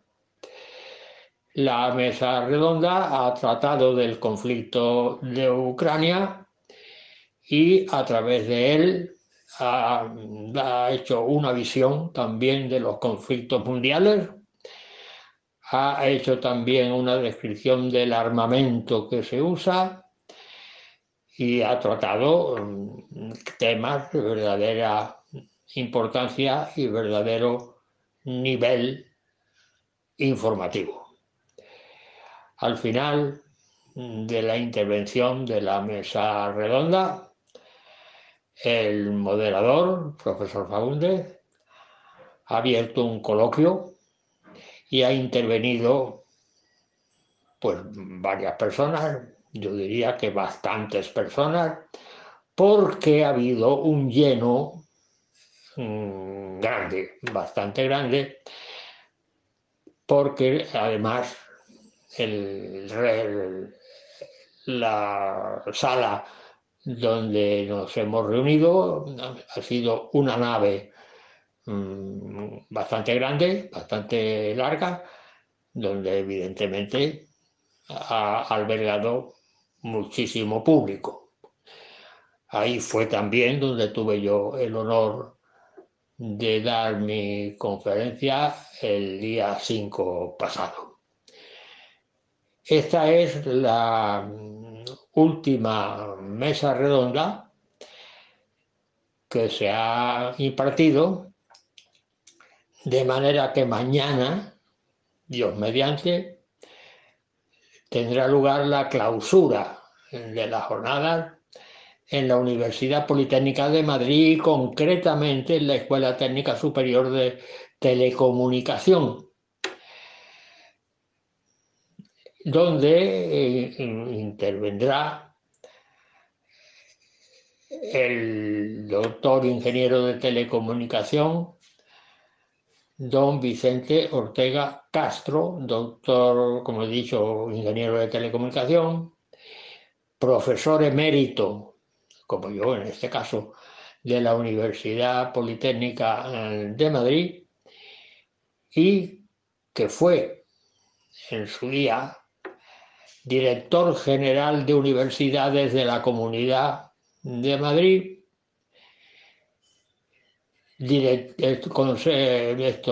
Secretario general del Consejo de Universidades del Ministerio de Educación y rector de la Universidad Alfonso X el Sabio,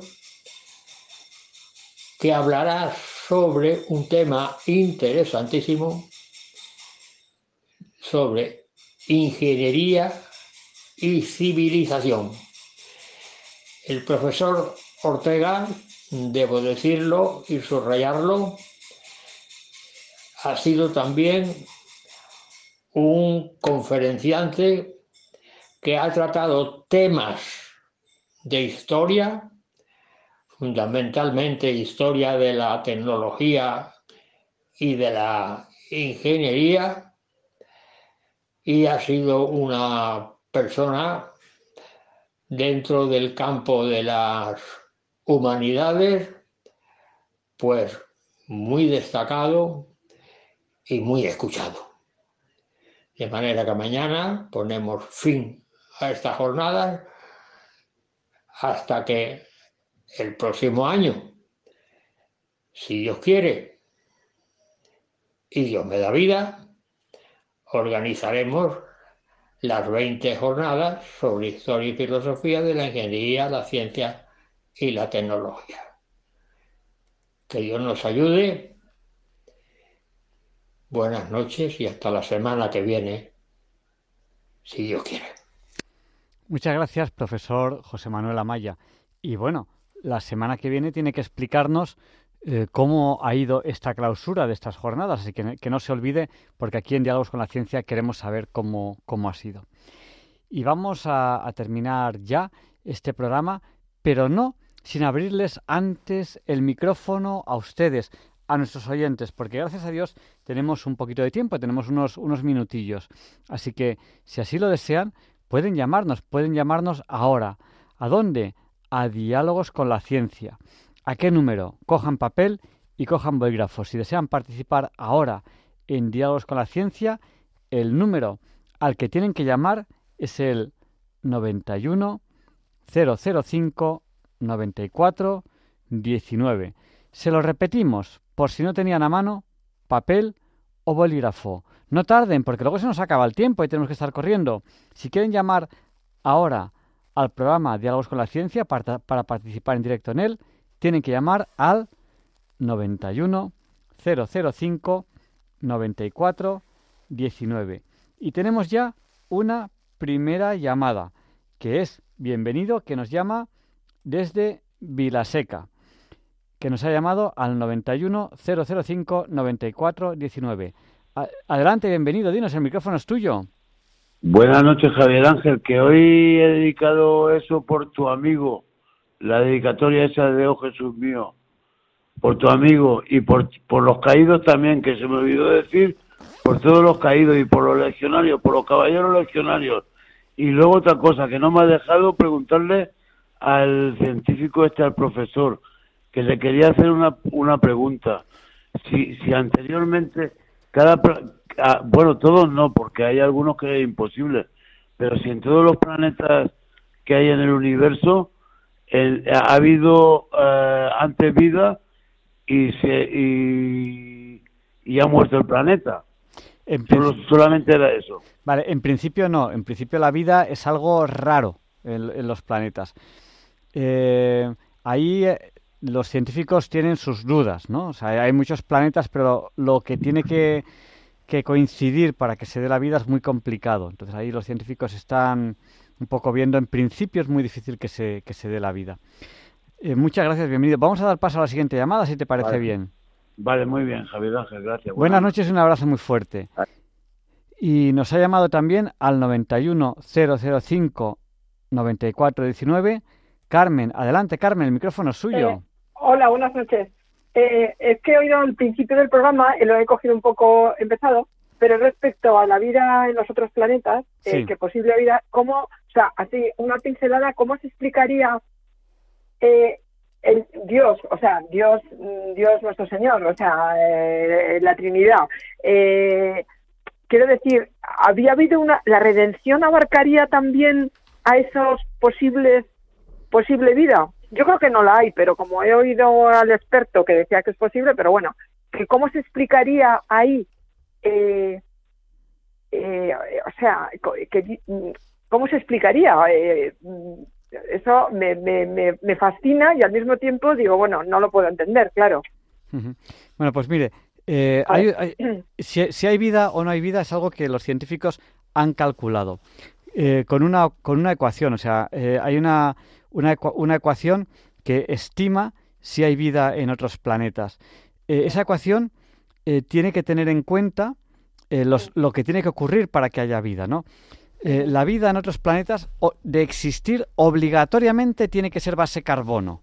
Es el único, es, fíjese, no sé si se acuerda usted cuando estudiábamos química, que estudiábamos la química orgánica y la inorgánica. La orgánica es porque el carbono tiene tantas posibles combinaciones como todos los demás elementos juntos. O sea, en caso de existir vida, tiene obligatoriamente que, ser, tiene que ser obligatoriamente base carbono. Luego tiene que haber agua, pero agua en estado líquido. Agua en el universo hay mucha pero hay muy poca agua en estado líquido. ¿Qué quiere decir?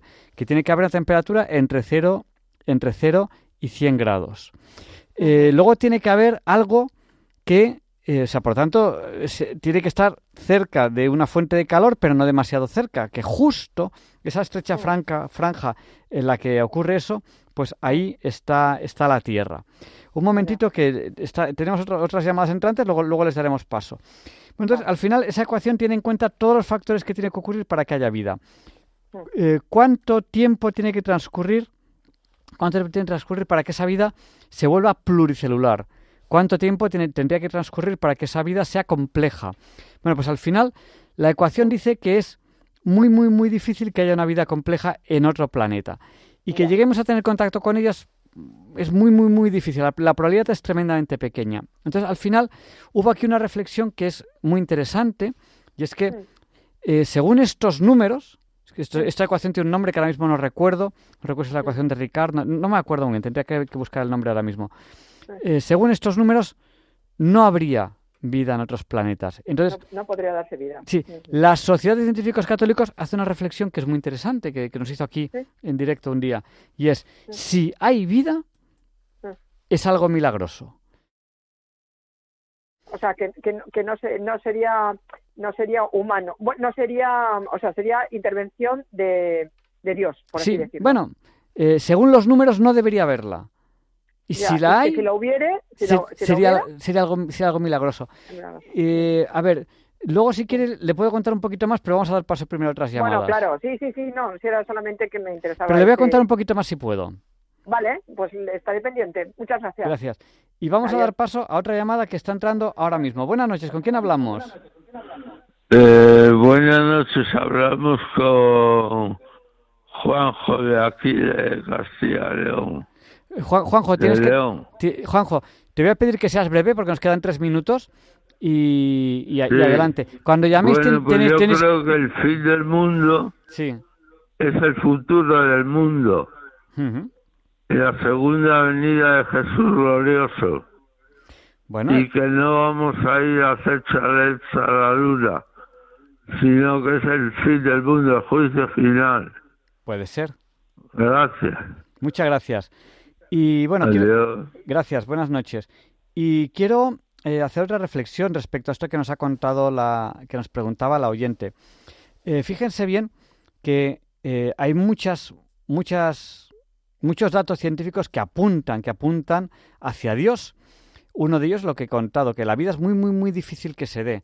Y si contamos el número de planetas que se, considera que tiene el universo, porque el universo no es infinito, el universo es finito, eso no lo digo yo, lo dice la física. Eh, si contamos el número de planetas que, que más o menos se conoce el orden de magnitud, y la probabilidad de que haya vida, que esa vida evolucione, tal, pues es algo que no debería ocurrir desde el punto de vista estadístico. La vida y la vida inteligente, como somos nosotros, no debería existir. Eso apunta a la existencia de Dios. Dice, demuestra la existencia de Dios. Hombre, yo no me atrevo a usar la palabra demuestra, pero apunta con bastante claridad. Y es un tema científico, puramente científico. Em, pero hay muchas más cosas que apuntan hacia esa existencia de una creación. Fíjense bien, hay una que a mí también me parece absolutamente determinante. Y es, eh, la vida apareció en la Tierra, por no decir se creó en la Tierra, apareció en la Tierra muy al principio de, que existiese la Tierra, cuando la Tierra era muy poquito amigable a la vida. Y ahí apareció. Y no ha vuelto a aparecer nunca más. Qué curioso, es un dato muy curioso. Ahora la Tierra es muy amigable a la vida. ¿Por qué no aparece ahora nueva vida? Toda célula viva proviene de otra célula viva. No aparece en ningún lugar una nueva vida. ¿Y cómo sabes que no aparece una nueva vida? Porque la vida tiene su firma. ¿Qué es su firma? Pues unos compuestos vivos, la química orgánica se puede dar a derechas o a izquierdas. Unos compuestos vivos es a derechas, otros es a izquierdas. Entonces, esa firma de derecha, izquierda, derecha, derecha, derecha, izquierda, izquierda, derecha, derecha, izquierda, es la firma de la vida. Si apareciese otra vida, tendría la firma diferente. Toda la vida que se ha observado en la Tierra tiene la misma firma. No ha habido ninguna aparición de vida posterior a que apareciese la vida por primera vez. Es un dato muy curioso que apunta hacia que la aparición de la vida, desde luego, es sorprendente si ustedes no quieren usar la palabra milagrosa. Hay muchas cosas en la ciencia que apuntan hacia la existencia de Dios. No demuestran quizás, pero apuntan con bastante certeza. Han aparecido varios libros, los cuales hablaremos aquí en Diálogos con la Ciencia, de muchos científicos que apuntan hacia la existencia de Dios. Y ahora me dirán ustedes esa frase absurda de cultura de bar que mucha gente dice, dice, pero los científicos no creen en Dios. ¿Ah, sí? ¿De verdad? ¿Cree usted esa frase absolutamente absurda? ¿De verdad se lo cree? ¿Que los científicos no creen en Dios? Vamos a repasar los últimos 100 años de premios Nobel. Vamos a preguntar a todos los premios Nobel de los últimos 100 años cuántos creen en Dios. ¿Cuál creen ustedes que es el porcentaje? Digan un número, piensen un número. Pues les va a sorprender. Aproximadamente, aproximadamente, no, no aproximadamente, sino se ha preguntado. Más del 90%, que se dice pronto, más del 90% de los, de los premios Nobel de los últimos 100 años creen en Dios. Es así. Es un dato. Con ese dato terminamos el programa de hoy, Diálogos con la Ciencia. Les esperamos la semana que viene, si Dios quiere. No falten. Les dejamos con el Catecismo de la Iglesia Católica, como Monseñor José Ignacio Munilla. Y no nos olviden en sus oraciones. Hoy es un día de ayuno, abstinencia y oración por Tierra Santa. Así nos lo ha pedido el Santo Padre. Hagámoslo.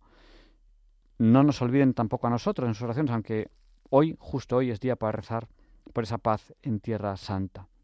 A las seis de la tarde se transmitirá en Radio María. Se transmitirá en Radio María esta oración en el Vaticano, en la Basílica de San Pedro, este Santo Rosario y adoración eucarística, a la cual nos invita el Santo Padre. Les esperamos la semana que viene, si Dios quiere. No falten. No se olviden que este domingo tiene 25 horas, no 24. A las 3 serán las 2. Cambio de hora en los relojes, aunque ya muchos relojes lo hacen automáticamente, prácticamente todos los teléfonos móviles. Y le pediremos a San Juan Pablo II que interceda por nosotros para que se nos libre del mal.